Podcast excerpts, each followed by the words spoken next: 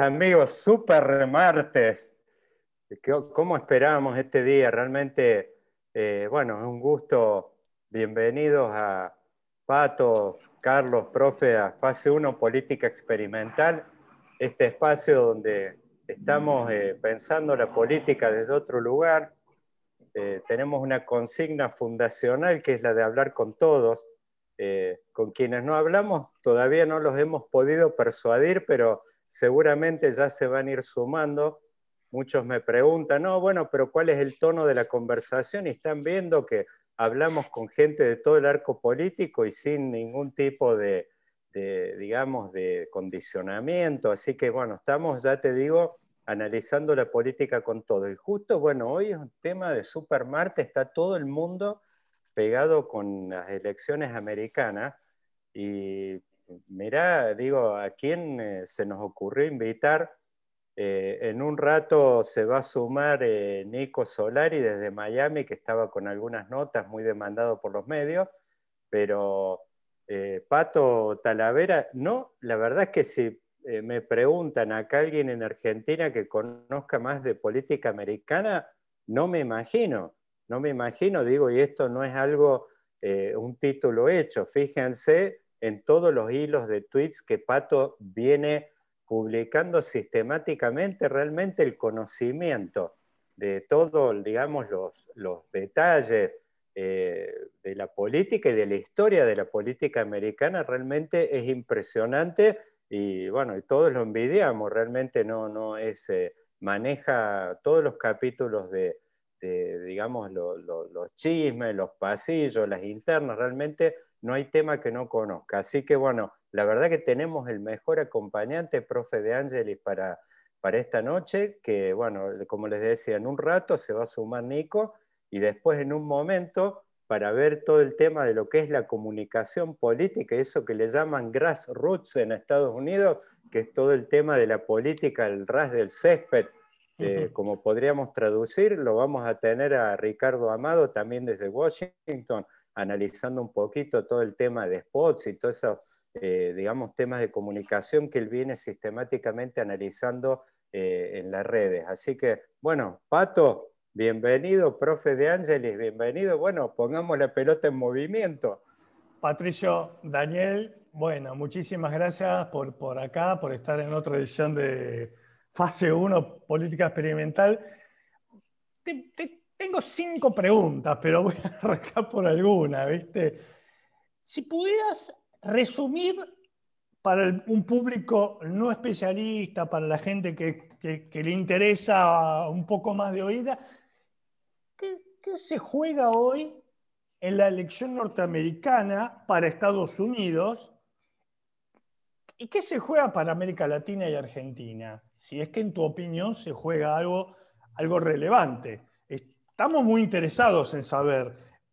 Creo que no sabemos muy bien por qué estamos interesados o qué consecuencias podría tener que gane Biden o que gane Donald Trump o Donald Trump o Donald Trump, como según cada uno lo quiera denominar. Hoy hubo discusiones sobre eso. ¿Cómo lo ves, Patricio? Me parece que hay dos, hay dos vertientes. Eh, primero, eh, hacia el interior de Estados Unidos y después lo que vuelca hacia nosotros. En el caso de Estados Unidos creo que hay una cuestión de que se define el modelo de gestión de crisis. No es que estamos hablando de dos alternativas de solución. Es cómo vamos a gerenciar la crisis de un sistema. A la Trump o lo que de alguna manera trata de estructurar el Partido Demócrata. La solución de todo, digamos, lo que es la crisis de un esquema de convivencia social que ya arrastra muchos años no parece estar cerca. Mm, sí parece, digamos, eh, eh, aparecen alternativas de cómo eh, capearla o de cómo agravarla, pero no parece que, por más que la propaganda demócrata lo enfatice, que sea una elección entre el agravamiento de los problemas y su solución por el lado de... Mm, Perdón, vas, mucho más allá de la pandemia, veo, no, no, la pandemia... Mucho más allá de la pandemia, lo que hace es un... Yo creo que en Estados Unidos y en la mayor parte de Occidente es lo que hace es un, es un potenciador. Pero eh, yo creo que hace 10 años, en líneas generales, que se viene gestando eh, un estado del malestar eh, que impregna a la gran mayoría de democracias occidentales y en Estados Unidos tiene un caso arquetípico, digamos. en América Latina es mm, la búsqueda de, primero, América Latina es, para la agenda norteamericana ha venido siendo bastante irrelevante. Yo creo que el legado de los debates, tanto presidenciales, si es que tienen algo que se parezca a un legado, como sobre todo los vicepresidenciales, donde hubo más contenido, es de una eh, irrelevancia conmovedora. O sea, eh, no estamos en agenda, eh, salvo para los tópicos negativos, Cuba, Venezuela, ni siquiera son rescatados mm, aliados con una fidelidad enternecedora como, como Bolsonaro. Este, pero em, me parece que de alguna manera la opción de Biden mm, da la oportunidad de una esperanza, de un, por lo menos de un comienzo de foja cero, y no de esta especie de básquet yugoslavo que ha sido eh, la relación entre Estados Unidos y América Latina, donde estamos a los codazos, a los empujones, a ver si cuántos puntos anotamos. Eh, Pato, eh, yo, eh, vos sabés que hoy vi una encuesta que publicó Sheila Wilker, que la tuvimos acá hace poco en fase 1, un programa bárbaro, y fíjate, yo algo lo, había comentado en otras oportunidades, pero lo vi hoy con números concretos de la encuesta de Sheila, es el tema de que hay una simpatía acá en Argentina, parece como que una zona de consenso de que tanto, eh, digamos, eh, por los números, porque en realidad no están clasificados, creo que hay los simpatizantes de cada partido político, para tener esos números, la verdad es que acá da la impresión que ocurre algo parecido a lo que ocurría en la época de Menem, que por Trump no vota nadie, salvo por supuesto, eh, los que ya han salido del placar, que son los, eh, eh, los libertarios, estos que están directamente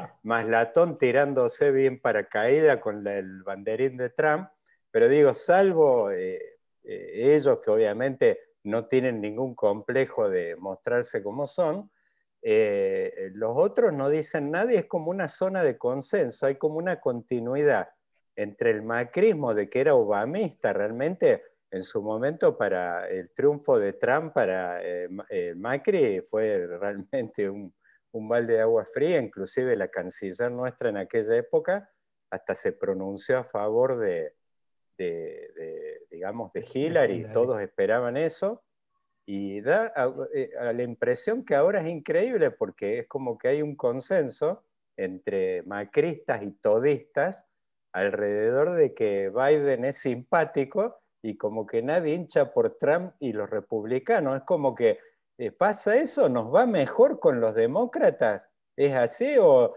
simplemente es un tema de corrección política que se vuelca hacia, hacia las dos fuerzas políticas principales? Mí me parece que la comparación de Biden en los tópicos que a nosotros nos importan con Trump es una comparación extraordinariamente beneficiosa para Biden y ese marco, eh, digamos, nos resulta muy persuasivo. Primero, en líneas generales, nosotros somos una sociedad donde Estados Unidos nunca, desde hace muchísimas décadas, ha tenido una, una popularidad, como se puede ver en algunos países de Europa Oriental, donde Estados Unidos está asociada a la causa de su libertad, de su autonomía nacional por la herencia comunista. Nosotros, digamos, en líneas generales, eh, no invitaríamos a Estados Unidos a nuestros cumpleaños. Después ha habido eh, casos, destellos particulares eh, que tienen que ver con climas de opinión pública, Clinton en los 90, Obama en una especie de enamoramiento universal en 2008. Eh, y en asociación con esa idea refractaria de Estados Unidos, los que defienden más, en forma más purista una identidad eh, norteamericana como los republicanos, menos asociados a la, pluralidad étnica, a la idea de, multiplicidad cultural, eh, obviamente tienen todos los boletos como para que no, cultivar muchas simpatías en nuestra opinión pública. Por tanto, anímicamente, eh, hay poca eh, propensión a Estados Unidos, pero la que hay es demócrata. Siempre me parece que ha sido esa tendencia. Eh, yo recuerdo que, Bush, sin llegar a los extremos de Trump, tampoco fue alguien que muy especialmente querido. También tocó un clima de época muy complicado, pero aún con cambios de clima de época como en los últimos años, mm, los republicanos han sido especialmente recibidos con afecto en esta geografía. Patricio, a ver, voy a ser un poco políticamente incorrecto, porque yo estoy de acuerdo con, Daniel que construimos nuestro propio clima pro-demócrata, ¿no? Pero pensando ya en lo que vos primero marcabas al interior de Estados Unidos, y la dificultad para salir de nuestro propio closet progresista, una mirada progresista. Una impresión personal, porque he escuchado muchas cosas en este tiempo, Donald Trump queda como un loco, ¿no? Como alguien desvariado que grita, tuitea a las 3 de la mañana, lo hemos comentado, ¿no? Como que parece... Es verdad que no tiene proyecto o no ha proyectado un real eh, cauce a la economía norteamericana, al bolsillo de este norteamericano medio, blanco, que se quedó fuera de las fábricas.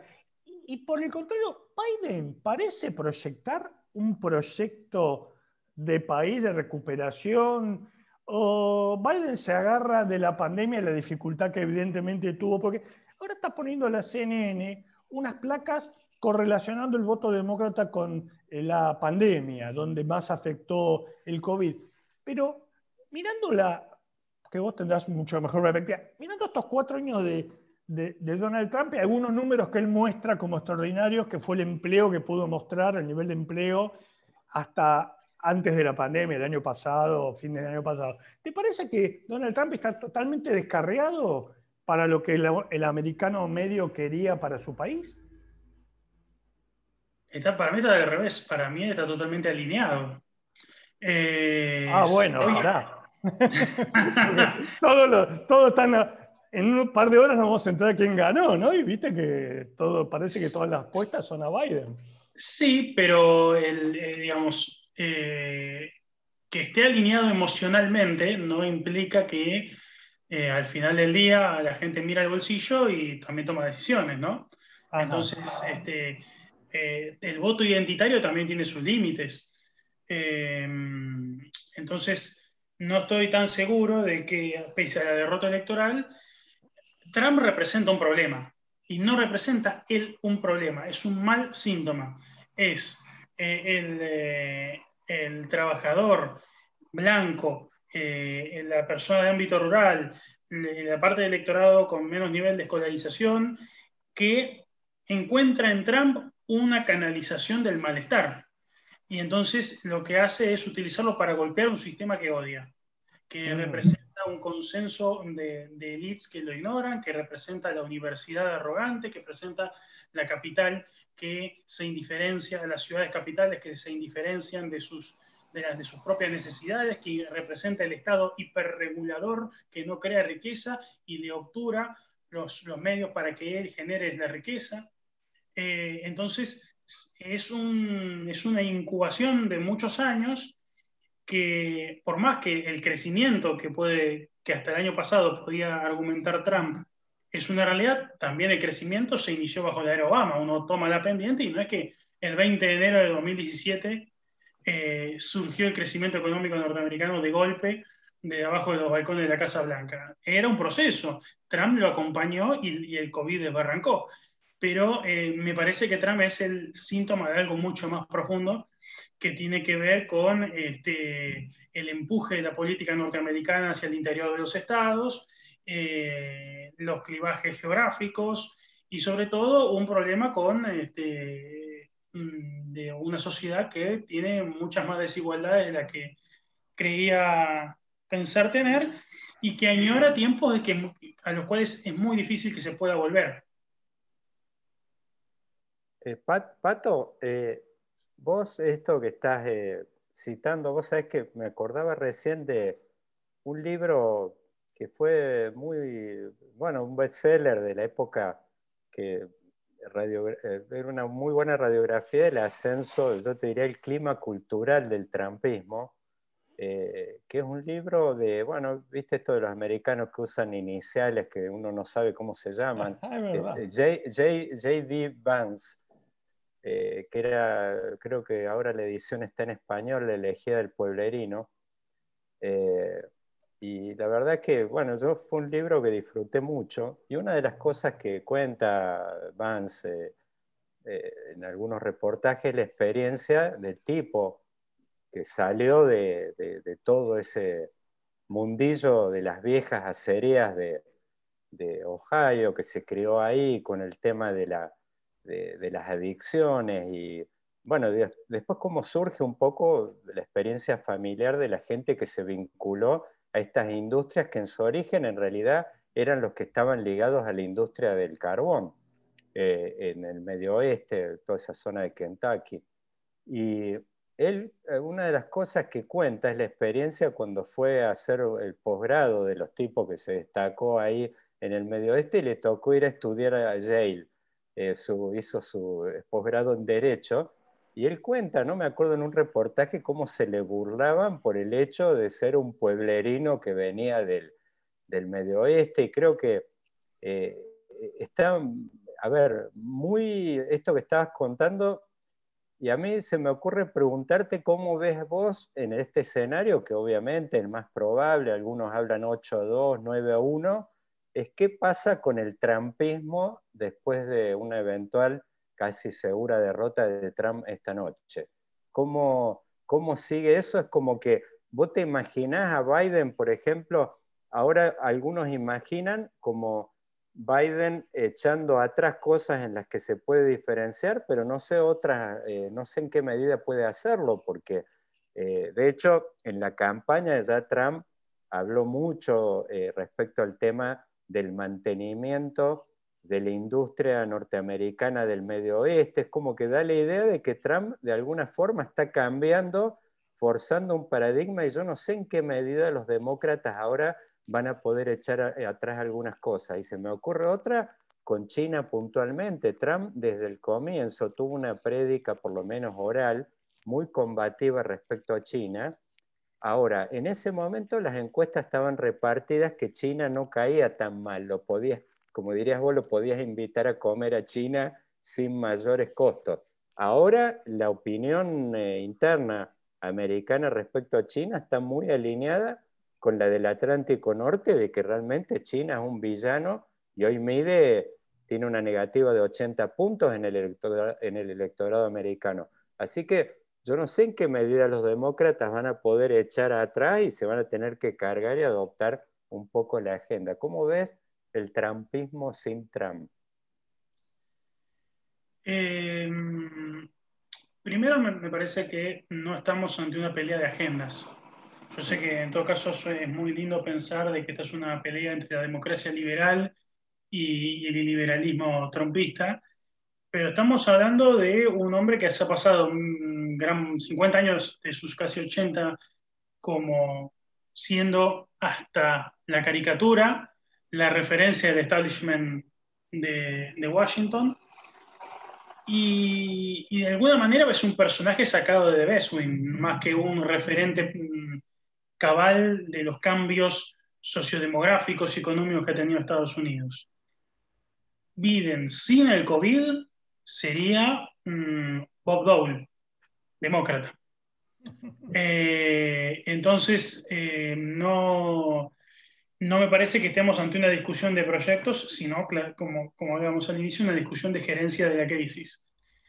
Eh, el agujero, en el caso de una derrota que puede llegar a dejar Trump en el Partido Republicano, yo creo que, es muy, muy importante porque no hay nadie. Primero, el trumpismo, eh, me parece que de alguna manera el trumpismo, como en otros, como otros movimientos similares, preexiste a su líder. No es que es un líder que Mm, a partir de él se expande un movimiento social. Creo que lo que hace es nuclear es la estructura de oportunidad de un malestar que de pronto encuentra causa en un momento dado.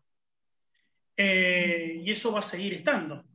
El problema es que Trump es un líder que no le interesa eh, tener... Trump no le interesa el trumpismo. Trump es un vendedor de sí mismo y si el clima de época le hubiese marcado ser comunista, hubiese sido comunista. Le da lo mismo. Es alguien totalmente transaccional. Eh, el problema es que el trumpismo en, que se construyó en torno a él es arribistas, personas que oportunistas electorales como Lindsey Graham, o eh, los márgenes históricos del Partido Republicano que tienen una amplia popularidad en la militancia, pero una muy baja inserción en, lo que, en la estructura. Sarah Palin, Tom Cotton, la, eh, digamos, la exgobernadora de Carolina del Sur, que ahora no recuerdo, eh, gobernadores de estados pequeños que no tienen este, el empuje que tiene Trump, que no tienen la, ni la trayectoria ni la llegada que tiene Trump. Entonces, eh, es un gran cráter lo que va a dejar, porque es un líder francotirador, no es un líder constructor de, estructuras. Ahora, Patricio, te, te, doy dos temas, dos temas que uno se viene discutiendo bastante tiempo en Estados Unidos, que es el Obamacare o el Medicare, que se discutió mucho en la campaña demócrata. Era casi, casi el tema del único que se hablaba. ¿Te acordás cuando todavía en los la, primaria era enorme, eran cantidad de, participantes que quedó Biden? Al final parecía algo raro porque no, no, cuadraba bien, había discusiones mucho más interesantes. Y el otro gran tema que se discutió hasta antes de la pandemia, o un poco cuando arranca la pandemia, el tema del racismo, ¿no? Eh, eh, con el tema de, la violencia policial. Estos dos temas, ¿te parece? Yo veo que el clima es que gana Biden, pero son dos temas que pueden cambiar una elección, porque parecía hace cuatro años que también el tema del racismo estaba presente y el Obama que estaba presente, pero Hillary no pudo, no pudo plasmarla, ¿no? Y quedó como que Hillary al final era blanca, rubia, eh, no, eh, del establishment, porque era el apellido Clinton, pero miren, vos lo estás planteando, es más todavía, ¿no? No ha conocido otro empleo que el empleo público acá. Creo que mi ley que es un empleo público tradicional. Entonces, ¿a vos te parece que estos dos temas que ¿Pueden cambiar una elección o hay otras cuestiones que en realidad van a pesar más a la hora de contar los votos? Me parece que no hay factores decisivos que por sí mismos te definan una elección. Creo que es una acumulación de factores que en un momento dado hacen, digamos, acumulación crítica y terminan derivando en, una dirección o en determinados resultados. Hay, un, me parece, un, error que uno suele ver con frecuencia, que es la creencia de que toda la, visibilidad de la cuestión del racismo, que es eh, muy escénica, muy iconoclasta, en muchas cosas, implica como una especie de progresismo automático en eh, el electorado negro.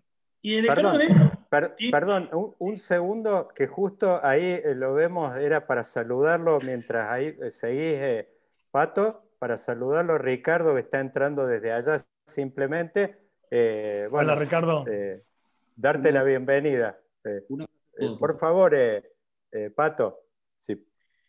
Sí, decía que hay una idea también alentada por toda esa, discursividad de la cual Biden es un, producto natural, que el, afroamericano es naturalmente progresista y este, es este, y que votaría a Ocasio Cortés este, de, presidenta si pudiera. Y la mayoría, la primera minoría sólida, estamos hablando de más de un 40, 42, 43% de la comunidad afroamericana, más bien es una, es una, em, una comunidad políticamente moderada em, que eh, prefiere temáticas que tienen una vinculación con determinados valores tradicionales. No llega a ser conservadora, pero no es, eh, no es fan de los este, Justice Democrats.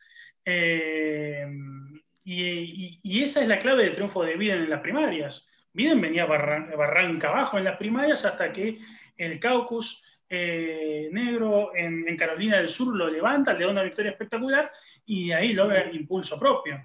entonces, me parece que eh, sirve como empuje, sirve como, como frame, como manera de, llevar, de delinear una campaña, pero la suposición de que el voto afroamericano en aras del racismo institucional, que existe, que hace décadas, eh, va a implicar una, como una especie de revuelta por izquierda a favor del Partido Demócrata, me parece que es un error.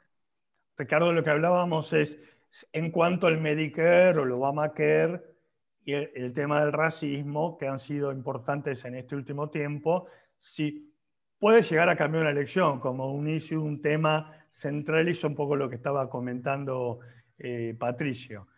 Eh, pero te damos la bienvenida aquí a este espacio que estamos en plena efervescencia y nos interesa mucho tu mirada, ¿no? Bueno, qué gusto saludarlo y gracias por la oportunidad a los tres. Eh, bueno, comenzando por donde entiendo que estamos hablando de la comunidad afroamericana, me gusta la, tesis de Patricio de que no es una comunidad monolítica, ¿verdad? A veces tenemos el, error, hay que decirlo, eh, incluso los que nos dedicamos a esto, ¿verdad? De, deslizar, hablar de ciertos segmentos como que si fueran eh, monolíticos. Lo mismo pasa en la comunidad hispana. Hemos comenzado a darnos cuenta, porque es demasiado evidente, de que no es una comunidad homogénea, ¿verdad? Eh, están los puertorriqueños, están los dominicanos, están los venezolanos, están los cubanos, están los cubanos de primera generación, los cubanos de segunda generación, están los mexicanos, están algunos de estos, estas cosas del socialismo les, les preocupan, otros no se enteran ni siquiera, ¿verdad? Los mexicanos de segunda generación de Texas, cuando ven estas publicidades de, o de Arizona, cuando ven esto del socialismo y Maduro, dicen, ¿de qué están hablando? esto, digamos, es, es también parte de la exquisitez de las campañas norteamericanas, en realidad de todas, pero aquí lo vemos más, de la necesidad de microsegmentar, ¿verdad? De tener un mensaje paraguas, eh, un paraguas inclusive para, para, los segmentos fundamentales y uno para los, para los nichos. Me gusta lo que dicen del tema, yo creo que igual el tema de la tensión racial sí cambió la campaña. Perdón si me, si me perdí unos minutos de la intervención de Patricio, porque la campaña, ¿qué la define? Bueno, a ver, veníamos hablando de economía, ¿verdad? Sin ninguna duda, una perogrullada lo que estoy diciendo. Eh, llega el coronavirus, impone, le impone por primera vez en la historia de las campañas a Trump de qué vamos a hablar. Trump ya no define la agenda, sino que la agenda es el coronavirus, le guste o no le guste. Y luego el segundo tema que se le impone es el de, el de George Floyd, ¿verdad? El de la tensión racial. Él intentó eh, convertir eso en un relato de ley y orden versus anarquía, que es un relato que también, ojo, también, también eh, le llega a mucha gente, eh, que, pero después el coronavirus volvió, ¿verdad? El coronavirus volvió porque es un tema más grande que la capacidad de cualquier candidato de, hablar de esto. Pienso que es correcto lo que te entiendo, Carlos, que, que, mencionaste en tu, tu comentario, barra pregunta, barra introducción o sea, ¿qué temas le interesan a diferentes microsegmentos de la comunidad afroamericana? Bueno, temas transversales, ¿verdad? A algunos les golpea el tema del racismo, a algunos les golpea el tema del empleo, a algunos les golpea el tema de la salud. Creo que Trump también ha encontrado un, argumento, ¿verdad? Que es el argumento de, por un lado, la reforma criminal y por otro lado, el, el ataque que él le hace a Biden, esto es muy relevante, es un ataque de que Biden da por descontado a la comunidad afroamericana, ¿verdad? Eh, en esa, eh, y, el, spot que más han puesto en muchos lugares donde hay voto afroamericano relevante es repetir la frase de Biden, ¿verdad? De si tú no votas por mí, tú no eres negro, ¿verdad? Que, en inglés es una frase más de, cómo lo dicen, ain't black, ¿no? Y eso golpeó, golpeó, porque hay afroamericanos que dicen, la verdad es que toda la vida hemos votado por esta gente, ese es el argumento de Trump toda la vida hemos votado por esta gente y, seguimos igual de, no puedo decir la palabra acá, ¿verdad? Seguimos igual de mal. Eh, bueno, es un argumento que les llega, ¿verdad? Porque también hay gente que comienza a decir, quizás probemos otras cosas, eh, Trump tiene su estilo, tiene sus extravagancias, tiene sus locuras, pero está haciendo algunas cosas, ¿verdad? Sí está haciendo algunas cosas por la comunidad afroamericana. Quizás no como él dice, que está haciendo casi, casi más que Abraham Lincoln, pero, pero tiene... Habla mucho de los créditos, ¿no? De los créditos a la familia, los ayudas. Eh, eh, temas de vivienda. Dani, tenemos un programón con Patricio, Ricardo desde Washington, Nicolás, que se suma eh, desde Miami, un programa fantástico, Dani. Increíble. Justo, justo antes de, de este momento, estaba terminando de ver el Real Madrid con el Inter y la verdad que la pantalla que tenemos acá no tiene nada que envidiarle eh, a, las estrellas que, estuve viendo recién ahí en la, Champions.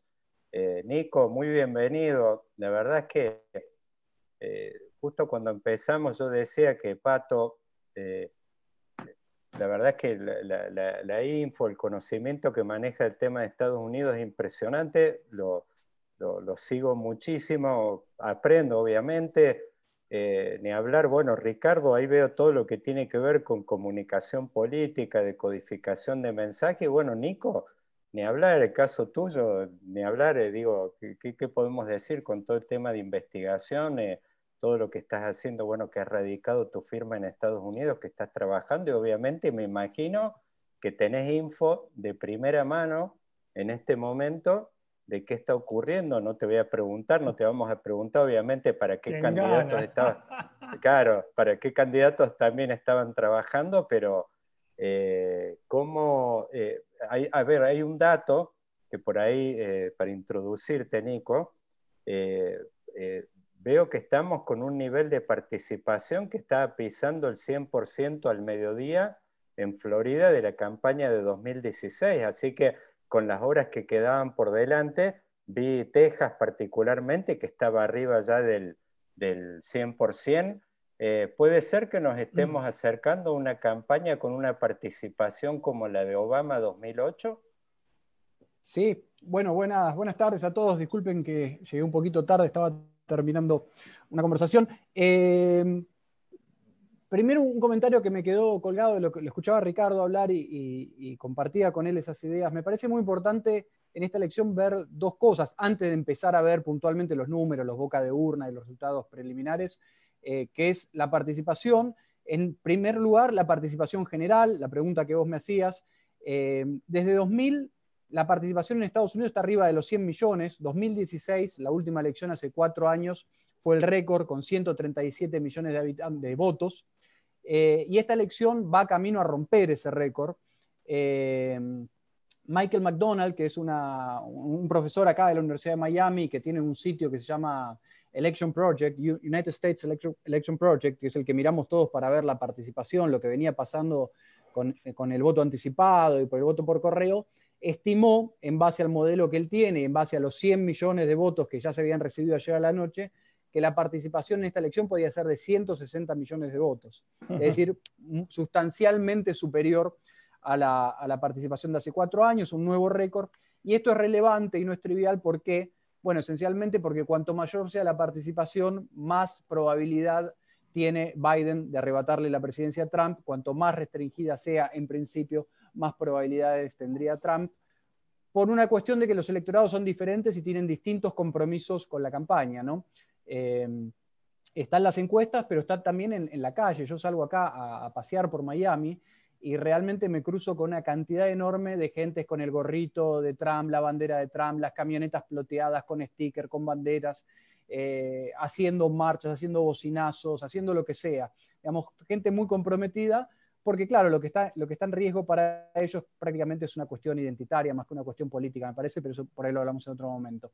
Eh, y el votante de Biden me parece que es un poco más liviano, es un poquito más laxo. Biden tampoco es la gran figura convocante, ¿no? No es, no es Reagan, no es Clinton, no es Obama, no es ni siquiera Trump, me parece. Así que ahí puede haber una diferencia. Entonces, la primera parte de mi respuesta es, la participación es muy importante, creo que vamos eh, camino a romperla y hacer un nuevo récord de cerca de 160 millones como dice Michael McDonald. Eh, y además creo que hay que mirar, y acá engancho con lo que decía Ricardo, cuál es la participación en eh, el segmento afroamericano, ¿no? Porque una de las explicaciones, una de, las posibles explicaciones de la derrota de Hillary Clinton hace cuatro años, tiene que ver con que los afroamericanos no acompañaron la candidatura de Hillary como sí habían acompañado, obviamente, la, candidatura de, Barack Obama. Según Pew Research Center, eh, la participación electoral afroamericana en las dos elecciones de Obama, en la de 2008 y 2012, estaba alrededor del 65%, la podemos promediar en 65%. En 2016, hace cuatro años, bajó, cinco, bajó 5 puntos a 60%. Y uno ya se olvida y piensa que Trump ganó por un landslide, pero la verdad que Trump ganó por los pelos en la elección de hace cuatro años. Ganó la Florida, la ganó por 1,2%, es poco, pero hay estados donde los ganó por 0,2%, por 10.000 votos allí en, sí, Pensilvania, por ejemplo, que yo le mojo la oreja siempre a un encuestador amigo y me dice, Daniel, eh, ganó por 70.000 votos y nosotros pronosticamos 1 o 2% arriba, con lo cual estabas en la zona de error realmente. Está en el margen. Ahora, eh, escuchándolos a lo que decía Ricardo, lo que dice Nicolás, lo que dice Patricio, es una elección pro-Trump, anti-Trump, anti-Trump, eh, se ha polarizado alrededor de la figura, con lo cual estoy haciendo una lectura. Yo ya dije que no soy especialista en, la materia, sí, análisis político, pero se ha polarizado este punto. entonces pienso en la gobernabilidad de un Biden triunfando, ¿no? Y si el Congreso lo tiene en contra, y si se le va a complicar votar los presupuestos. Se ha polarizado este punto donde estás a favor, como está pasando la polarización en otros lugares del mundo, ¿no? Donde se juega, por ejemplo, hablamos en los 90, desde aquí, de los 90 para aquí, la personalización de la política y vemos que esta figura tan fuerte como la de Donald Trump genera fervores y odios. ¿Es una lectura o también juegan otras cuestiones? El que me la quiera responder. A ver, Ricardo. Eh, mira, pienso que es una elección solo sobre Trump. Eh, ah, eh, a ver, más allá de que hayan encuestas, porque ya sabes que aquí miden todo, ¿verdad? que ya Nicolás lo mencionó, donde 60% de los electores demócratas confiesan que lo que los motiva es sacar a Trump, yo pienso que ese número es mucho mayor, es mucho mayor. Por eso, al menos con el votante inclinado ya a votar demócrata, muchos de los ataques en contra de Biden no les importa. Si yo hablo con un demócrata y le digo que Biden está viejo, pues la verdad es que no me importa. Si Biden, que yo le digo a un demócrata que es que Biden no explica bien sus propuestas, pues no me importa. Si yo le digo que a Biden que Biden no les importa, lo que quieren es sacar a Trump. Y eso eh, pasa en más de una campaña, aunque suena feo, ¿verdad? Ahora bien, también Biden, a pesar de lo, de lo, de lo enfático que pudo ser en lo anterior, también Biden genera una calma, ¿verdad? Una calma después de una tormenta. Yo pienso que si Trump pierde, no pierde únicamente por su gestión, pierde porque dejó agotado a un grupo importante de votantes, especialmente las mujeres y especialmente los adultos mayores. Esas son como las dos provocaciones que hago para seguir discutiendo, donde ya dijeron hasta acá, ¿verdad? Es una especie de divorcio. Ya, ya, ya no quiero más de esto, ¿verdad? Ya peleamos lo suficiente. Yo lo que quiero saber es quién me va a resolver mis problemas y, y Biden representa ese hombre que puede traer unidad, que puede traer eh, un poco de calma, un poco de certidumbre. Entonces, Biden también, en mi criterio, resulta que no es un candidato tan malo. ¿Por qué digo esto? Y con esto cierro para, para seguirnos escuchando todos. Bueno, porque fijémonos que Trump siempre ha sido muy bueno definiendo a los adversarios, lo cual es un elemento central siempre de la estrategia. Y con Hillary fue implacable. Siempre dijo lo mismo, Crook Hillary, Crook Hillary, ¿verdad? Con, con, Biden no ha podido, porque le dijo Sleepy Joe, Basement Biden, títere de los chinos, títere de la izquierda. Eh, le ha inventado. Castrista, le ha dicho al final, castrista o una cosa. Y esto es un indicio de que no le han entrado las balas a Biden, lo cual quiere decir que ¿Ah? candidato como parece. Mira. Pato. Eh, me parece que en línea general es una elección eh, con un presidente buscando la reelección. No me parece que tenga muchas oportunidades de ser una elección de agenda. Es una elección básicamente con, con voto, mucho voto retrospectivo, donde tampoco Trump tiene muchas más cartas que hablar de lo que ya hizo, con lo cual lo que va a hacer es una prolongación de lo que ya hizo, o sea, votame por lo que hice, con lo cual la promesa futuro se acota mucho. Y eh, como estamos hablando de que el contrincante es Biden, que fue ocho años vicepresidente de Obama, es básicamente como una eh, como la reproducción con rostros distintos de una polarización preexistente, donde Obama y Trump son los referentes de dos países. Y me parece que discurre en torno a, a esa polarización subyacente que ya lleva muchos años, que no es eh, no la inventó Trump, eh, que, como dijo Carlos con mucha propiedad, digamos, el Obamacare en este sentido es un símbolo de esa América dividida. Eh, y de alguna manera eh, se centra en un plebiscito de gestión de, Trump y que en un contexto extraordinario con niveles de tensión muy superiores a lo que, a lo que se había visto anteriormente y este, donde el candidato tiene la virtud de no ser Hillary, que tenía un montón de pasivos como candidata, al punto de que en estados muy importantes como Pensilvania, Trump gana con votantes de Hillary, con votantes demócratas, mejor dicho, que dicen, bueno, no puedo, yo con esta mujer no puedo. claro, e, es, es, como ese, ese perfil de político eh, de élite, robótico, calculador, que uno sabe que hasta el chiste que te está haciendo lo estuvo ensayando tres horas antes y con el cual de alguna manera viven con, con, los propios comentarios, con las propias salidas de tono, con las, con las este, cosas que dice fuera de lugar, uno dice, bueno, es más como uno, por más de que no lo sea. Entonces genera algún tipo de conexión eh, que de alguna manera le ha permitido durar 50 años en política, que es un montón. Nicolás, ¿cómo lo ves? en Miami que se vive más la ola Donald Trump, ¿no? Sí, mira, te divido la, respuesta en tres partes, les dejo Miami para el final. La primera, eh, estoy de acuerdo con lo que se dijo, porque me parece que toda elección que un candidato a presidente, que un presidente busca su reelección es un referéndum, digamos, y es muy difícil de, salir de eso, como decía Patricio y como decía Ricardo. Así que efectivamente el eje es Trump y es pro-Trump y anti-Trump. De hecho, Biden es un candidato livianito, digamos, no, se sabe mucho de él, digamos, no, hay propuestas muy concretas, está la energía verde, hay unas cuestiones de agenda, pero no, no están en la mente del votante. Eh, así que eso por un lado. Eh, Sabes que se me perdió la segunda parte. Me voy a Miami y después vengo a la segunda parte. La de Miami es la siguiente. Eh, hablaba recientemente con un estratega de, los demócratas que, está preocupado, digamos, porque ellos esperaban una avalancha de votos en, el voto por carta y realmente, si bien ganaron el voto por carta y lo ganaron por mucho, los republicanos lo equilibraron con el voto anticipado. Y hoy la ventajita que tenían, o ayer a la noche, del voto anticipado era muy poquito, era 2%, 2 puntos porcentuales de los votos ya emitidos. Así que me parece que acá puede haber sorpresas. en la calle yo veo lo que les contaba antes, veo que la base de Trump es mucho más enérgica. Eh, yo estoy en Miami, que además es un estado supuestamente de los más demócratas, digamos, acá es donde los demócratas hacen la diferencia para después perder en todo el norte del estado. Eh, y eso no lo estoy viendo, así que eh, yo tengo alguna simpatía por los demócratas en esta elección, así que estoy un poco preocupado. Eh, creo que lo que pase además en, en Florida es clave. Me parece que hay, lo venía a explicar en una charla, pero yo lo veo así, la elección de hoy. La veo como una elección donde Trump tiene que sobrevivir las próximas 24 horas. Y el, primer partido que tiene que sobrevivir es Florida.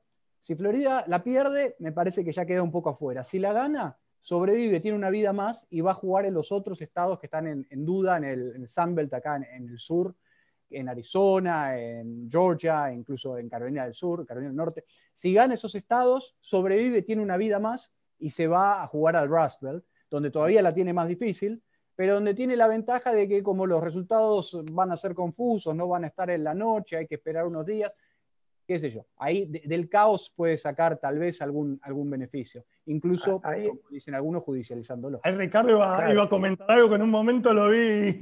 Claro, ahí, ahí justo eh, Nico iba a decir, a ver, después validemos la info, eh, la impresión que tenía, por lo menos un dato, no sé si era de ayer, o de hoy, eh, vi que la participación en el Raspberry no era tan alta como en el caso que vi esto de Florida, Texas y algunos otros estados, algo que parecía a priori como un dato positivo para Trump. Digamos que el escenario donde rendía mejor en las encuestas eran escenarios con participación baja, donde por ahí podías imponer el peso de los fieles, digamos. Pero te quería preguntar por algo, Nico, que mencionaste recién porque nosotros, por ejemplo, acá en la, elección de 2015, en otras elecciones, la verdad es que uno desde adentro, sobre todo las que viví, uno, yo te diría, se da cuenta cuando las cosas se enfrían.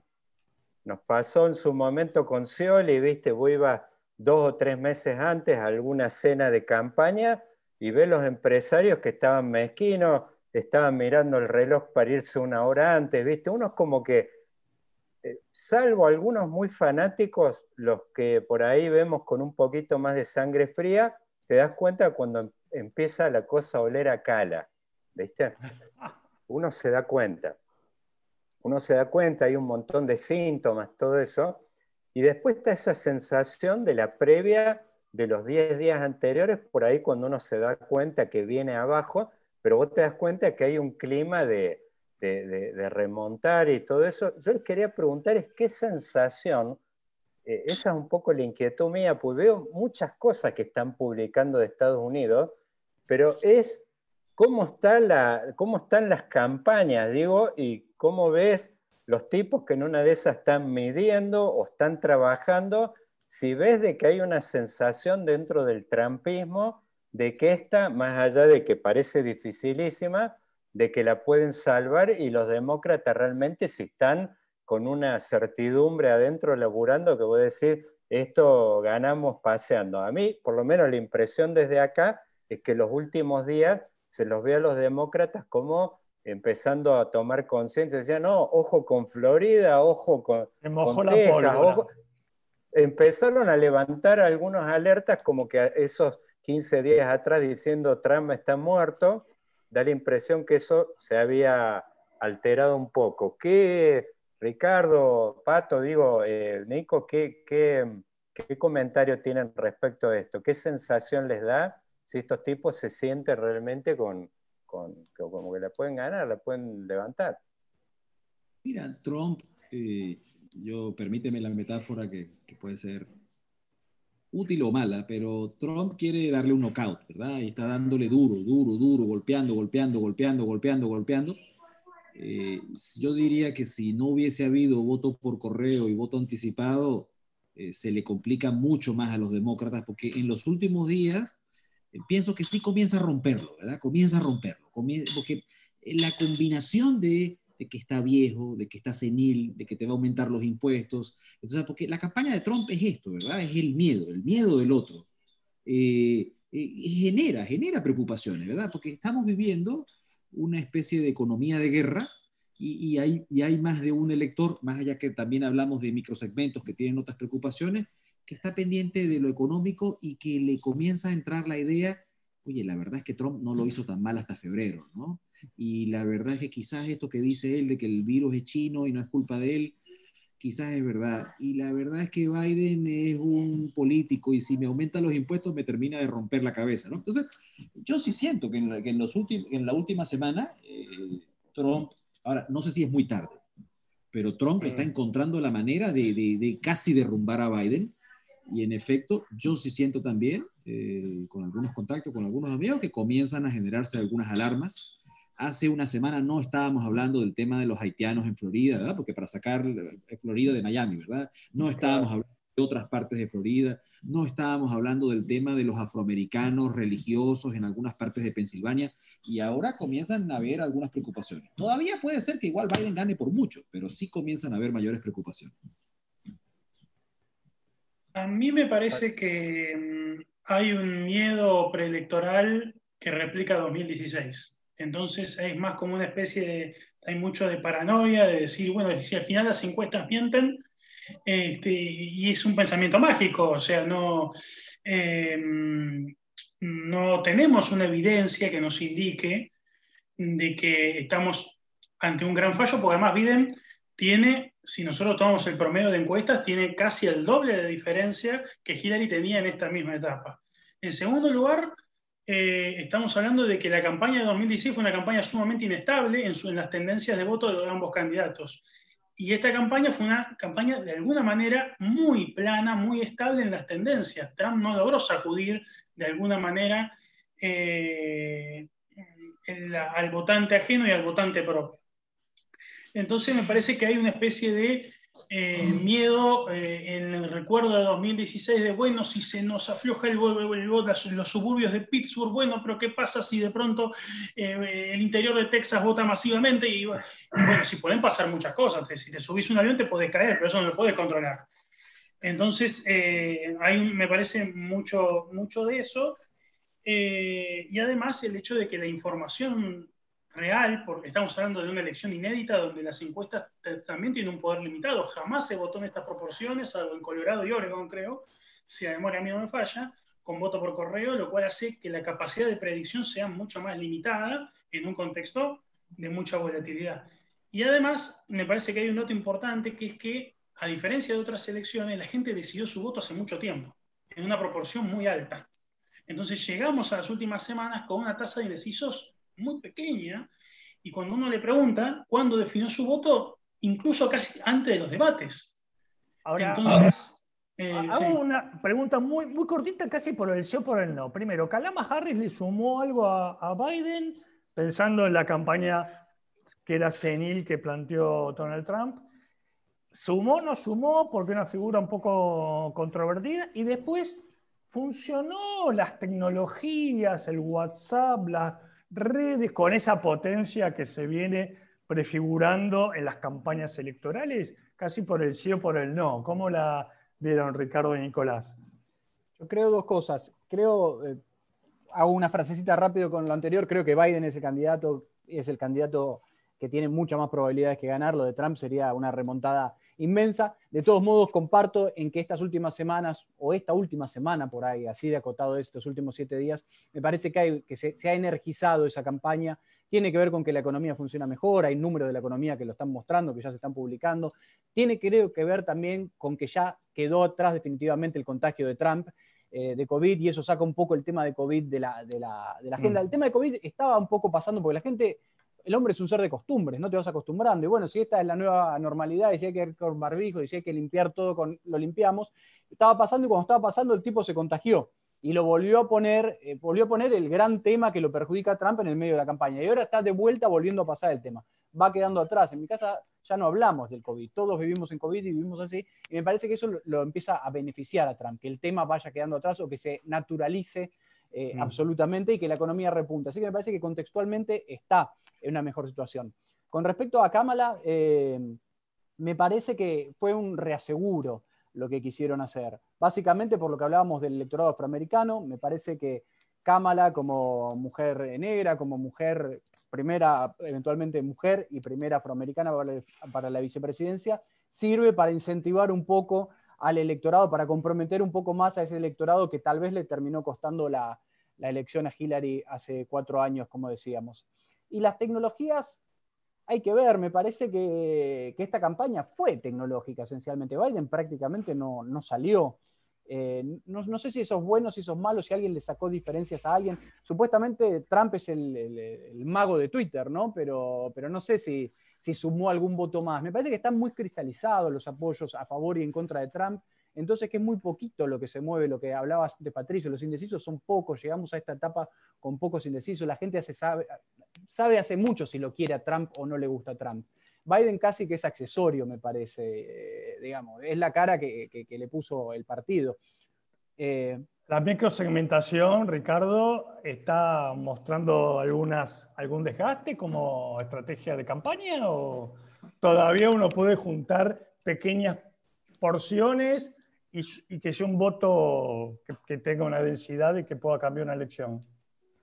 Mi respuesta sería sí, y eso no va en ninguna contradicción con lo que decía Nicolás, ¿verdad? Creo que la gran mayoría de la gente ha decidido pero bueno, igual se hace cada día más importante ir por ese 3 o 4% de Wisconsin o ese 4 o 5% de Pensilvania. Y, creo que el tema digital está siendo más importante que nunca. Las, las, inversiones que están haciendo ambas campañas son muy grandes. Hay que también pensar en la campaña sin candidato, ¿verdad? Casi siempre pensamos en la campaña con el candidato y en esta campaña donde Biden tiene una personalidad más pasiva, eh, hay cientos, miles de eventos al día por Zoom, a través de una plataforma que utilizan los demócratas que se llama Mobilize, donde organizan encuentros, ¿verdad? En, Florida tienen una cosa que se llama comadres con comadres. Y entonces, mujeres y hablan, y eso está muy bien, ¿verdad? Porque la, reunión de Tupperware, tradicionales de juntarse en el, en el living. La verdadera campaña es cuando la gente se suma a la campaña y me parece que no hay que dejar de, aunque ya nos hemos acostumbrado, Trump es el medio y es el mensaje, ¿verdad? Porque cualquier cosa que dice por Twitter, bueno, no sé, tiene un alcance que a los demócratas les cuesta, ¿verdad? Tienen que trabajarlo 10 veces más, tienen que usar voceros, medios de comunicación. Entonces, Trump tiene un, tiene un músculo eh, en redes y me parece que sus contenidos están un paso adelante. Esto también me gustaría que lo, que lo, que lo, que lo anotáramos al menos, ¿verdad? En cuanto que él encuentra la manera de decir otras cosas con, con un estilo, con, un, con códigos que se, que se que conectan mejor. Miren el video que hizo hace como tres o cuatro días donde él lanzaba gorras y entonces lanzaba las gorras y se la pegaba por la cabeza a Hillary se la pegaba por la cabeza. Bueno, son, son cosas más parecidas a lo que uno de verdad comparte en WhatsApp, ¿verdad? A lo que uno Además, Ricardo, yo me quedé con la imagen que se arranca el barbijo como un superhéroe, como Batman, como un Superman, ¿no? Me quedó muy bien muy registrada esa imagen. Gane o pierda, me parece que hay que estudiar mucho a Trump en, el, en ese tema, en el diseño de contenidos menos menos formales, menos institucionales, menos estructurados, que me parece que se parece más a lo que la gente quiere en redes. Ahí, ahí tengo una, una pregunta. Vos es que charlando hace un tiempo con un profe amigo allá de Colombia, eh, eh, Robert me decía que Trump, eh, con todo este tema de la administración de salud y con el tema de esto de desempleo, todo, estaba haciendo muchas cosas que él no entendía, sobre todo en el tema de salud en particular, que no las explotaba eh, comunicacionalmente. Daba la impresión ahí, eso es un poco lo que les quería preguntar, da la impresión como que el COVID lo está condenando y sin embargo es como que él a nivel de la campaña lo ubicó en la zona de, obviamente, discursos tradicionalmente permeables a las bases republicanas, que es todo el tema de ley y orden y esto, pero digo, la postura que tuvo hacia la pandemia, que es este tema eh, de negación directamente, eh, es una pequeña gripe, eh, pero es como que prácticamente da la idea como un tema en el que él no tuvo marcha atrás nunca, y no sé, digo, ¿es grande el daño que le ha generado esto? El tema de la administración en sí, ¿qué otras alternativas podría haber tenido él a nivel de la comunicación con todo este tema de salud en particular? Que, bueno, uno lo que ve en los datos es que lo ha dañado en las bases, sobre todo ese electorado veterano que lo sigue a él, que son los más 60.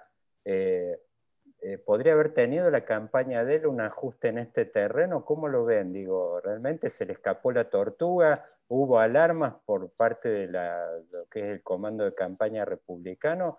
Es como que él adoptó directamente esto que decía Carlos recién, me saco el barbijo y soy un superhéroe que esto no me lastima, pero bueno, da la idea que este es un tema que lo está condenando a él.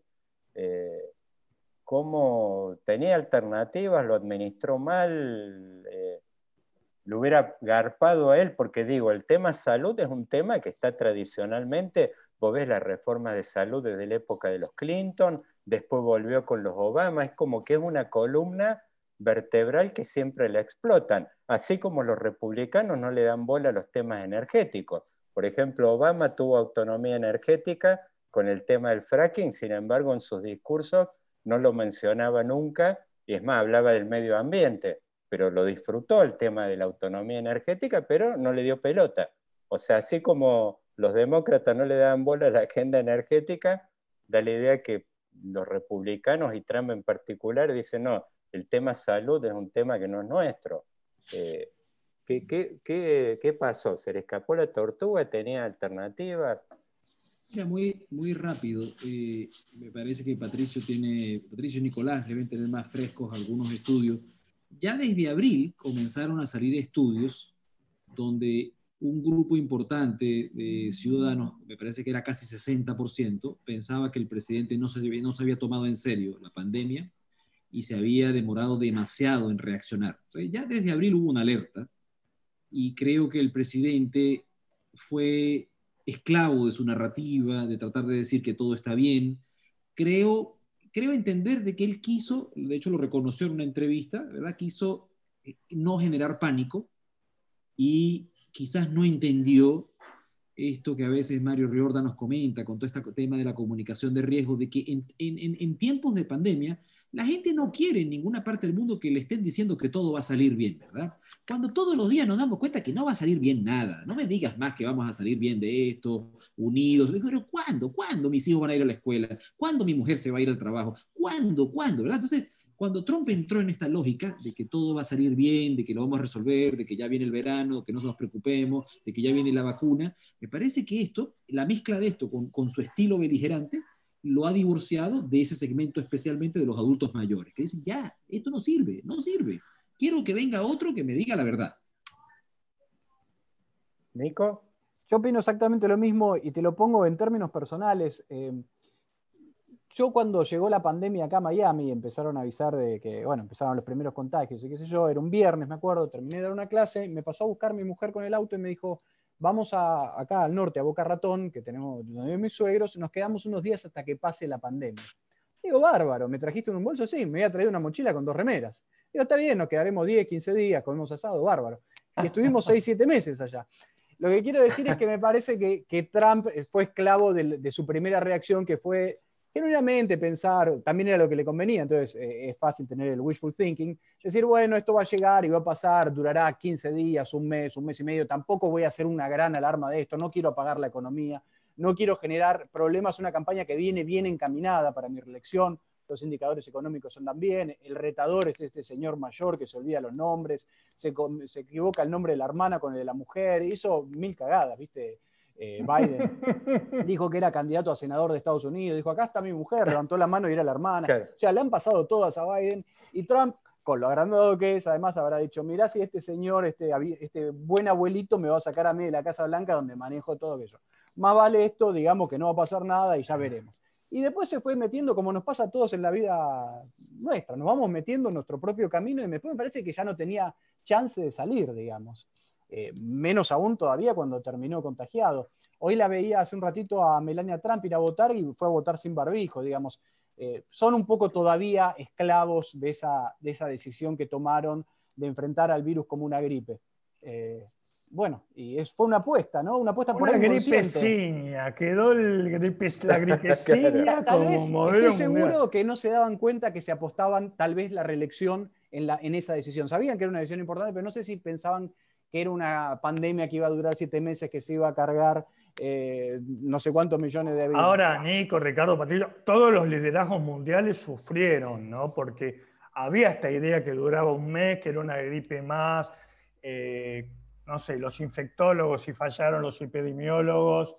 Hay un problema mundial con esta crisis que hablaba Ricardo y que la política intentó minimizar, ¿no? Hasta bueno, Merkel, acá, hasta Merkel la pifió ahí, ¿no?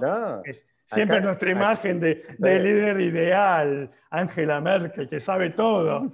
Eh, también está sufriendo, ¿no? Y parece que se vaya. Y además que no tiene solución, ¿no? Porque eh, veamos a Alberto Fernández, que hizo todo lo contrario que Trump y también le está yendo mal ahora, digamos, se le acabó la, no, hay una salida, no sé cuál es. Que, eligió el camino inverso que decía Ricardo. Claro. No sé si seguís Ricardo de la política general. Alberto Fernández dijo, no, vamos, la vamos a pasar mal, va a ser tremendo, hay que cerrar todo, hasta que esté la vacuna no vamos a poder salir. Eh, ayer mismo se compraron millones de dosis. Eh, ¿Qué pasa con esto, esta crisis? Yo con el perdón de que Patricio no ha intervenido en esta ronda, quiero también agregar el picante de que lo conecto con una pregunta anterior. Si esto se rodara un par de semanas más, se le complica a los demócratas, me parece, porque en los, en los, indecisos que quedan, que son muy pocos, pero son determinantes, el tema de que de abrir o cerrar la economía es su peor pesadilla, es lo que más los atormenta. Entonces, a ver, todos sabemos que el voto es irracional, decimos que es emocional, a mí me gusta más decir que es irracional. Hay votantes que dicen, mira, yo no quiero saber nada de alguien que diga que va a cerrar la economía. Quien me diga que va a cerrar la economía, se acabó, ya, no quiero saber nada de él. Y, Trump, habiendo sufrido mucho con el tema de la pandemia, al mismo tiempo comienza a cobrar un poquitito por su apuesta de decir, hay que abrir, hay que abrir, hay que abrir el país. Pero bueno, Patricio, perdón. A mí me hace acordar un poco una frase de un político ya fallecido, un político español, Alfredo Pérez Rubalcaba, cuando le preguntaban por qué Rodríguez Zapatero no había logrado, mm, digamos, había subestimado la crisis de 2009-2010 y había terminado un desastre electoral muy importante. Y Pérez Rubalcaba tenía una frase que era excelente, que era, el problema es eh, cuando tu líder se acostumbró a bajar los pisos tirándose por el balcón, entonces mm, eh, menosprecia el, subir por las escaleras. Me parece que ese es un núcleo del problema de Trump, que eh, como, como bien decían Ricardo y Nicolás, hay una cuestión de narrativa donde es el peor contexto para la peor personalidad que tenía toda la información. Después de los reportajes de Woodward, sabemos perfectamente que Trump tenía un nivel de información superior a cualquier otra, otro jefe de Estado en tiempo real. O sea, no puede decir, bueno, yo no sabía, me faltaban datos, sabía perfectamente. Pero este, esta idea de, bueno, yo, yo llegué contra todos, contra el establishment, contra los medios, contra mi propio partido que ni siquiera pudo acompañarme en, en, tumbar el Obamacare, eh, yo voy a poder contra esto también y entonces mm, ahí chocó contra, contra, esa, contra esa realidad que era muy superior a, sus posibilidades y que por su, la estructura de, su narrativa, de su personalidad, era muy difícil que, que optara por caminos distintos a los cuales él eligió. Ahí, ahí les quiero hacer una pregunta, porque digo, me ubico acá en la escena esta, por eso les preguntaba, dentro del peronismo, en su versión actual, eh, este Frente de Todos, es como que uno está viendo que hay muchos debates respecto a muchas cosas que por supuesto hoy son, por ahí no tienen tanto voltaje, pero se notan que hay, eh, digamos, pases de mensajes con respecto a algunas cosas en estas tres patas que tiene todos.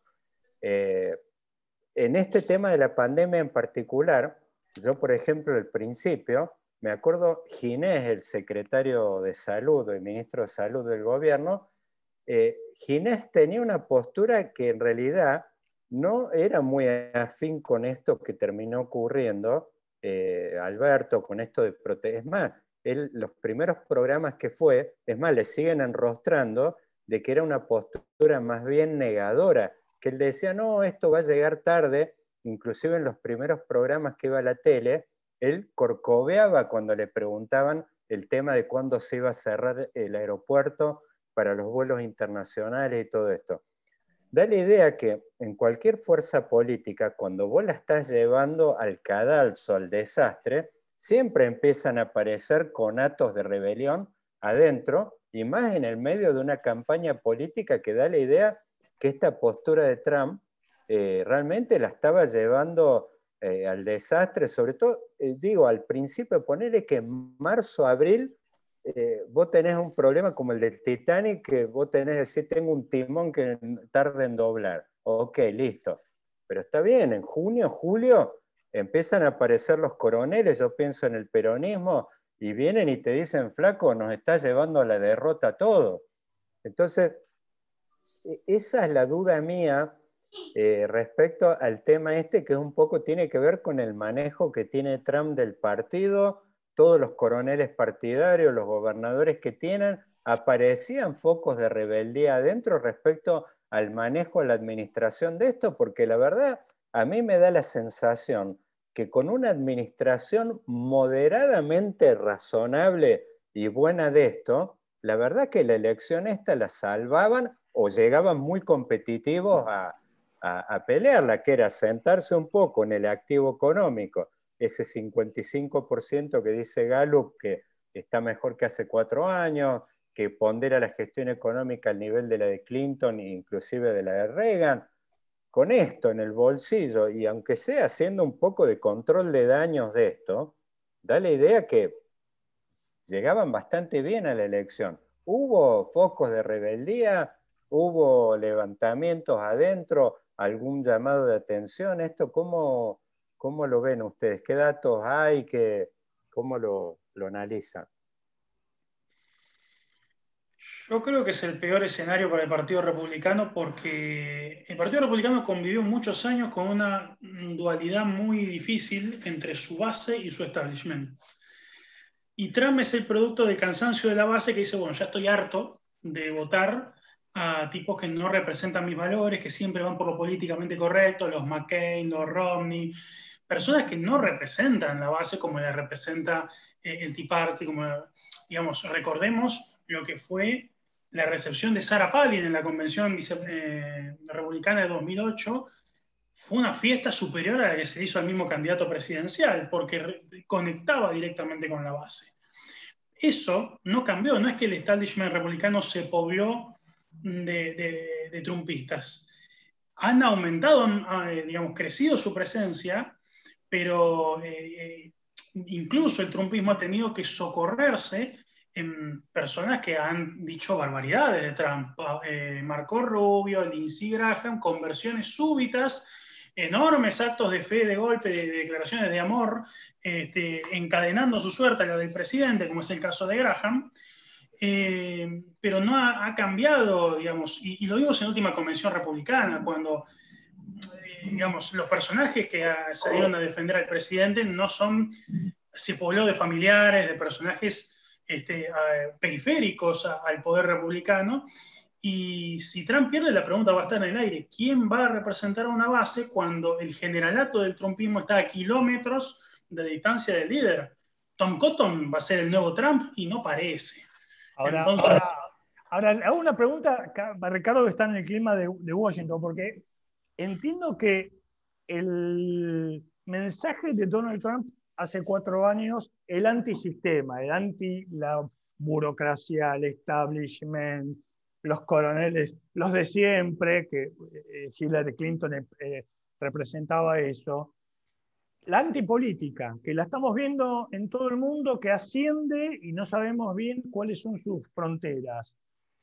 Vamos a imaginar, en unas horas, si lo sabremos, pierde Donald Trump esa antipolítica, esos muchachos armados que veíamos en las calles, eh, con, Joe Biden, que representa ese como casi ninguno, ese, casi le hicieron la, la estatua antes de nacer. ¿Cómo, ¿Cómo se gobierna los Estados Unidos, eh, Ricardo? ¿Ese clima de la antipolítica, la anti-establishment, se va a poder calmar si la economía marcha bien o van directo a un naufragio? O sea, van a volver con su hammer y sus ametralladoras tranquilitos a guardarse en su No parece, ¿no? bueno, dos cosas. La, primera es que, eh, aunque creo que está claro, igual la antipolítica es mucho más que estos sectores, ¿no? Este, no, por supuesto. Pero estos son los... En la, está en la calle, ¿no? Estos son, digamos, las minorías radicales que, que son muy que, generan agenda.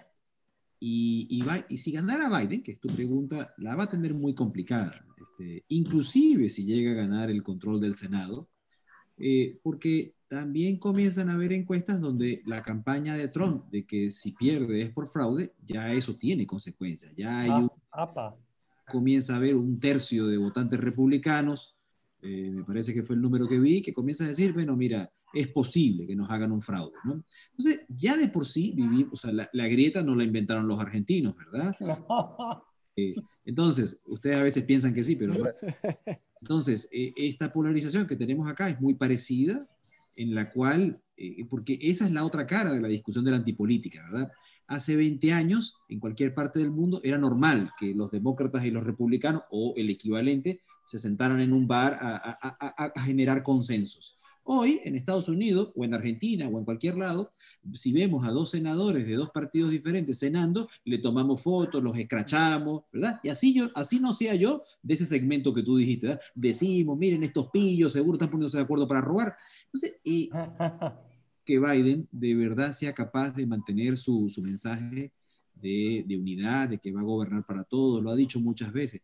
Es difícil, es muy difícil, porque apenas comience, porque al final la discusión es, Biden tiene una coalición, esto tenemos que discutirlo, tiene una coalición de progresistas y moderados. Para gobernar para todos, va a tener que gobernar más para los moderados. Ah, bueno, yo quiero ver a Alexandria Ocasio Cortés y quiero ver a Bernie Sanders cuando Biden pase un año y no haga nada. En tres minutos va a salir a criticarlo, ¿no? También, entonces, vamos a tener el Tea Party, pero de la izquierda. No sé cuál va a ser el nombre de eso, pero vamos a tener un grupo de gente tratando de jalar permanentemente hacia la izquierda en cualquier escenario, lo que viene es muy difícil. Voy a poner un tono optimista. Por eh, fin. al coffee party que, vamos, que, se va a armar a la izquierda. Pero creo que una, es una, hipótesis para que lo charlemos. ¿no? Yo creo que si Trump pierde, como dicen las encuestas que es muy probable que pierda, me parece que va a haber un incentivo ahí a que el Partido Republicano genere algunos liderazgos más de centro, eh, digamos, y, que tome nuevas agendas y nuevas cuestiones. Me parece que el partido, hoy estaba haciendo una charla, de las últimas siete elecciones los republicanos ganaron por voto popular una, elecciones a presidente. Y después le sumaron dos más en el colegio electoral. Pero quiere decir que están en, la mala racha o en el mal camino, digamos, con esta política, esta representación política y este electorado tan blanco, tan wasp, tan conservador, que añora, y este es el punto que me había olvidado la otra vez, que añora una, América que ya no existe, ¿no? La América, qué sé yo, si querés, blanca, agraria, conservadora, religiosa, industrial, ponerle los nombres que quieras, eh, y que va desapareciendo a medida que va cambiando la composición sociodemográfica del electorado y a medida que llegan los mexicanos y los latinos y los europeos, los asiáticos que crecieron en 20 años el doble. Digamos, entonces me parece que si Trump gana es una señal de que esto se puede seguir manejando así en, el campo republicano. Pero si Trump pierde, me parece que es una señal para los republicanos que esto es un, un detén, un callejón sin salida, y ahí me parece que necesariamente se van a tener que enfrentar con una renovación. Una renovación de liderazgos, que no los tienen, porque por eso Trump se llegó puesto el partido, y una renovación también de agenda y de issues. Y esto no es, no es extraño ni, ni eso es una hecatombe, ¿no? Los, republicanos eh, representaban eh, o eran más progresistas que los demócratas. Eh, estaba Lincoln, estaba, digamos, han representado a los negros en el sur durante un montón de tiempo. Nico, Reagan, Reagan ganaba California y ganaba Nueva York. O sea, uno piensa, vos decís, hoy parece de locos, pero bueno, en una época los republicanos hasta eh, podían hacer pie en estados que hoy están escriturados 90-10 para los demócratas. Yo creo que, hay una posibilidad que se abre, si Biden gana, me parece que va a haber una ventana de oportunidad para tratar de reconstruir estos consensos bipartisanos que existían y que caracterizaron a Estados Unidos durante mucho tiempo, eh, para tratar de regenerar algo de la confianza de la gente y del sistema internacional en Estados Unidos. Por supuesto, es una apuesta, puede fallar, puede que no suceda, pero me parece que va a tener más probabilidades que si Trump gana, ¿no? que es la, victoria del otro modelo. ¿no? Incluso la victoria de Trump me parece que lo que va a hacer es radicalizar al Partido Demócrata, porque va a decir, ya fuimos con la gente de centro y no fue bien. Necesitamos ir con Ocasio Cortés, con Bernie o con alguien parecido y digamos, hagamos el espejo, ¿no? Si se van mucho a la derecha, vamos nosotros bien para la izquierda también. Vuelven los 60. Cuanto peor, mejor. Eh, bueno, estamos en fase 1, política experimental. Este super martes estamos pisando las 8 y 20. Estamos repasados, eh, profe, de hora. Pero bueno, eh, creo que tenemos que ir pensando. digo, vamos a explorar acá en los últimos minutos eh, alguna vez vi algo de, estos que estudian criminalística que dicen, bueno, que muchas veces se acercan al, culpable recorriendo la hipótesis de, la, imposible.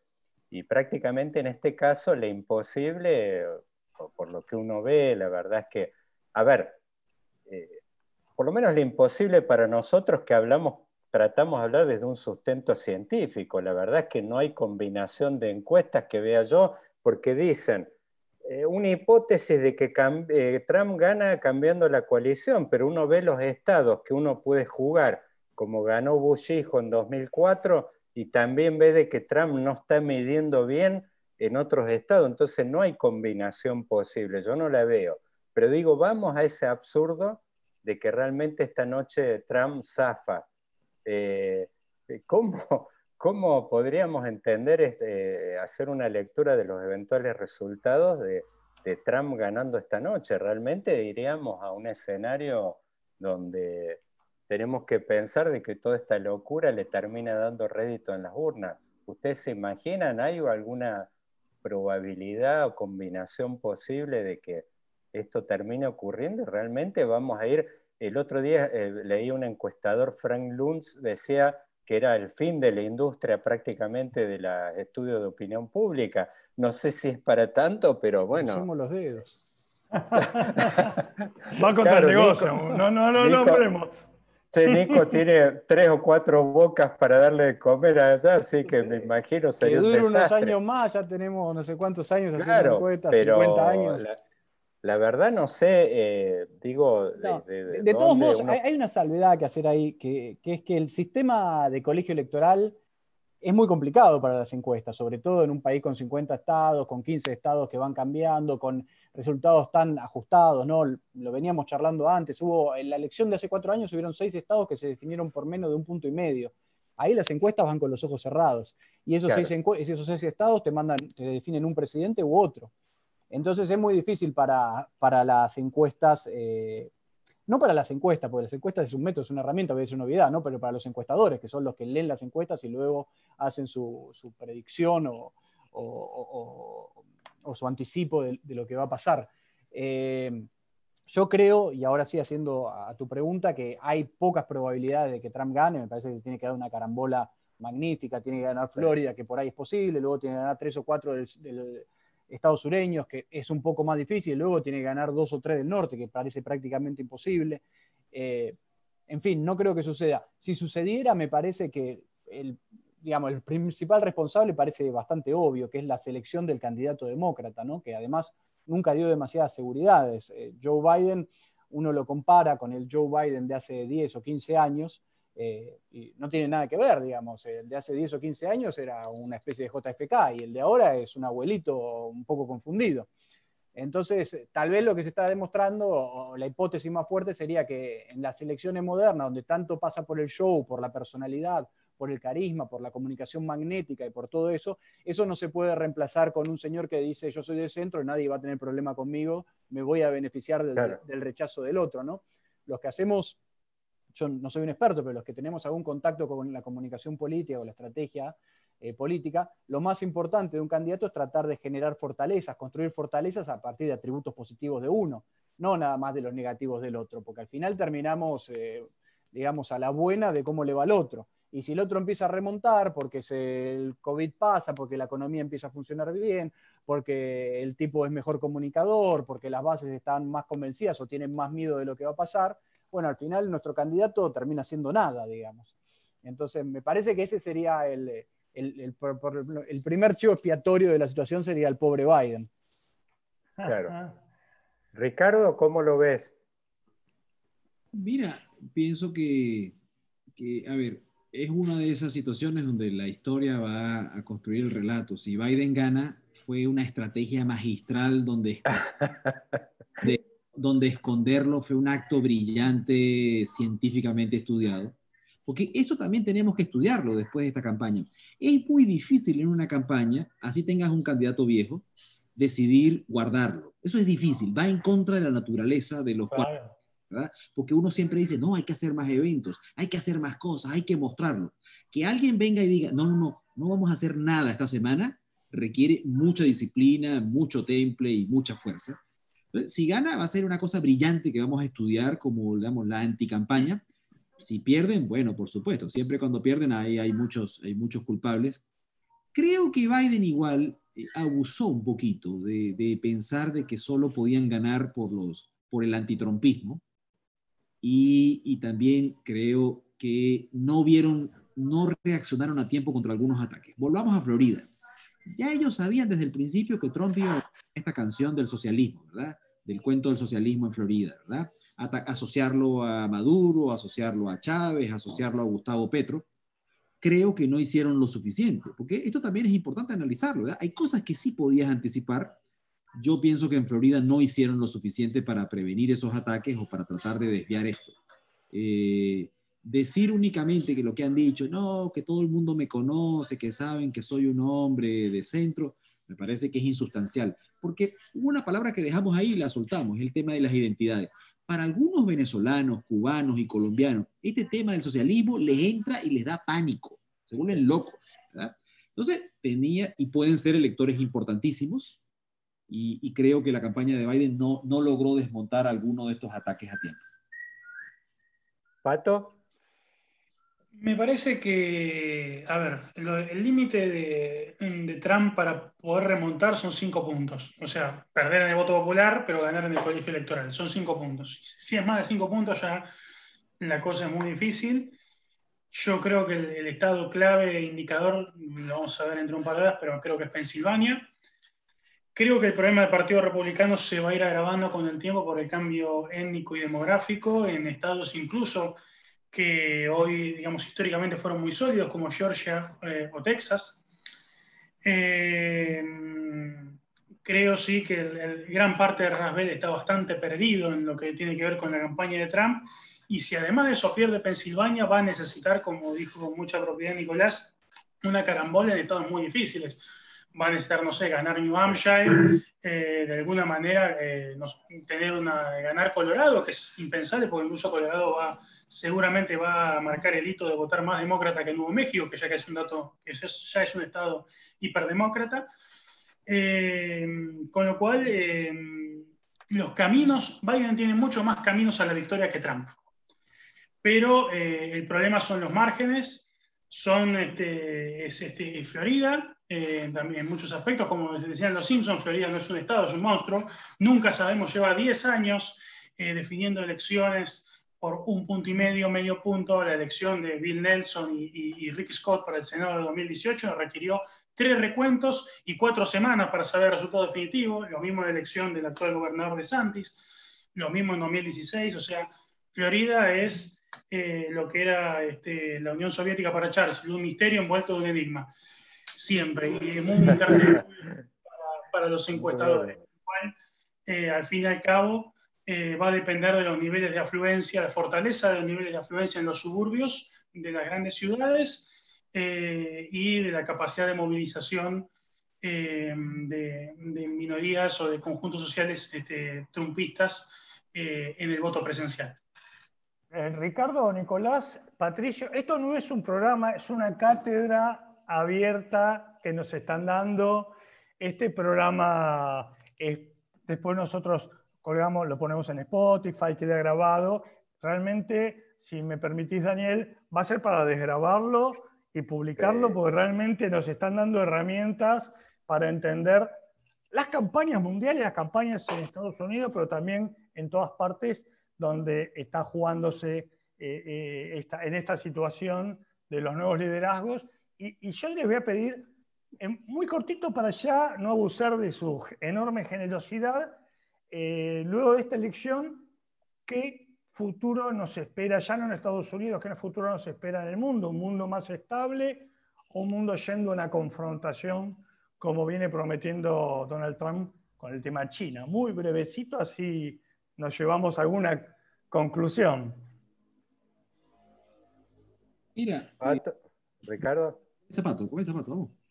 No, dale, Ricardo, dale, que estaba. Dale. Eh, mira, al final, en, todas las elecciones eh, votamos decidiendo eh, quiénes queremos ser y quiénes no queremos ser. Y creo que esa es la decisión que, están tomando, que estamos tomando los norteamericanos en cuanto a, decidir el tipo de liderazgo que queremos que nos lleve adelante en este momento tan particular de la historia. Y conectándolo con tu pregunta, pues las elecciones norteamericanas tienen muchas consecuencias, ¿verdad? Porque la gente estudia las campañas, estudia el modelo de liderazgo, más allá de la confrontación con China, donde yo sí espero que Trump redoble esa apuesta si gana, o sea, porque Trump es uno de estos candidatos que, que se enamora de su relato, él, él, se lo cree, se lo cree completamente. No estoy diciendo que no lo tenga desde antes, pero, pero se convence día a día, se va alimentando el monstruo y cada día está más convencido de que así como el muro era su, su vaca sagrada en la primera campaña, vamos a estar cuatro años peleando con China, con consecuencias que nadie sabe hasta dónde pueden llegar, tanto desde lo económico como lo que va más allá.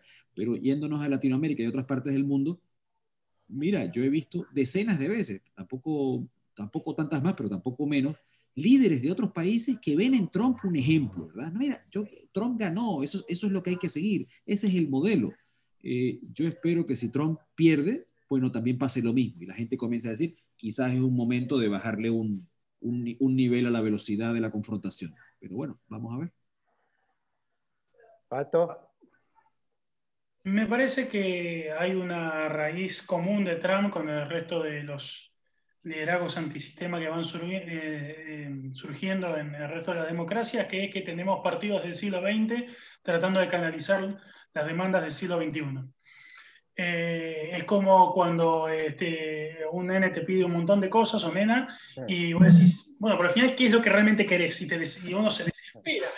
Pero eh, ahí el problema suele ser el capricho de, la criatura, pero acá no es el capricho, acá es que el, que tiene que dar una respuesta no está codificando eh, el cuadro, ni siquiera lo que tiene que responder, sino el cuadro de necesidades de su interlocutor. y eso redundó en elites viejas eh, que siguen hablando en los viejos códigos, vemos los partidos y están sobrepoblados de gente de 70 a 75 años, sin que eso sea un demérito, pero de alguna manera hay un, hay un problema de, de, renovación dirigencial combinado con partidos endogámicos eh, que siguen repitiendo y, y siguen apostando con que, bueno, más o menos la cosa va a ir por ahí, yo ya he pasado por otros cambios y voy a poder pasar este. Y Trump, de alguna manera, es eh, un, hombre de su época que comprende perfectamente, y como buen vendedor además, a su interlocutor para, este, digamos, para penetrar en sus necesidades, nada más que lo hace para tomar esas necesidades y utilizarlas en su propio interés individual. No es que arma un proyecto omnicomprensivo y colectivo de construcción de un país. No hay un proyecto de país. Hay un vendedor que sabe lo que vos querés, sabe más o menos cuál es tu psicología y trabaja con tus virtudes, pero también con tus defectos en aras de un proyecto individual. Ese modelo se, eh, digamos, está, está muy difundido, como dijo con mucha propiedad Ricardo. Eh, Biden, en todo caso, sería eh, la oportunidad eh, de la vieja guardia de decir, bueno, no hiciste ningún mérito para llegar a donde estás, más que equivocarte lo mínimo indispensable, pero vas a tener que eh, remontar una, una cuesta que es totalmente eh, poco afín con tus tendencias naturales. Y ahí va a estar el desafío de, construir algo para reenfocar eh, la demanda de las nuevas demandas de, los electores. Nico, algo para cerrar. un poquito la línea de, Patricio y, y tomo algunos conceptos de ciencia política de regímenes cívicos o regímenes pretorianos. Me parece que lo que está pasando es eso, hay una, nueva demanda de, una nueva agenda de demandas, unos nuevos canales de participación. Entonces, un régimen cívico o algo que venía funcionando de alguna manera se ha transformado en un pretorianismo. Aparecen actores que quieren eh, participar o que tienen otras demandas y el sistema, como decía Patricio también perfectamente, no los está entendiendo, no los está procesando y eso genera todos los problemas que, que está viendo. Problemas o no, tal vez estas sean las soluciones, Trump, Bolsonaro, no lo sabemos a ciencia cierta. Eh, de todos modos, me parece que siempre en eh, estos tipos de mecanismos tienden a generar sus propios, eh, sus propias soluciones o sus, propias, sus propios medios para canalizar estas demandas. Calculo que estamos en un momento de transformación, que los partidos o los liderazgos se van a ir adaptando a las nuevas demandas y a los nuevos métodos de participación de la gente. Y a nivel internacional, si gana Biden, como son las previsiones de la mayoría, me parece nada, que el mundo va a tratar de volver a ser un mundo más previsible al multilateralismo que de alguna manera funcionó y por lo menos previó o fue capaz de, prever o de, evitar algunas guerras o algunos conflictos eh, sangrientos que, tenían al mundo, digamos, antes de que hubiera este, este, tipo de articulación internacional y que hoy parece que está en retroceso, ¿no? Porque la cabeza de esa articulación internacional siempre ha sido Estados Unidos como principal potencia del globo y Trump me parece que tiene una concepción eh, distinta, casi previa a, la Primera Guerra, eh, más mercado internista y nada, eh, ejercer el poder unilateralmente. Bien, profe, la verdad, un programón, un programón, y a ver, hay, no, creo que sea tan remota la posibilidad, yo creo que la que sí gane Trump más remota, pero la que no, no tengamos resultados esta noche o en los próximos días, creo que es mayor. Es mayor por el tema este de que está claro que hay un paquete de estados que eh, quizás eh, hoy salía por una radio en Paraguay y les decía, la verdad puede estar durmiendo en las urnas unos días.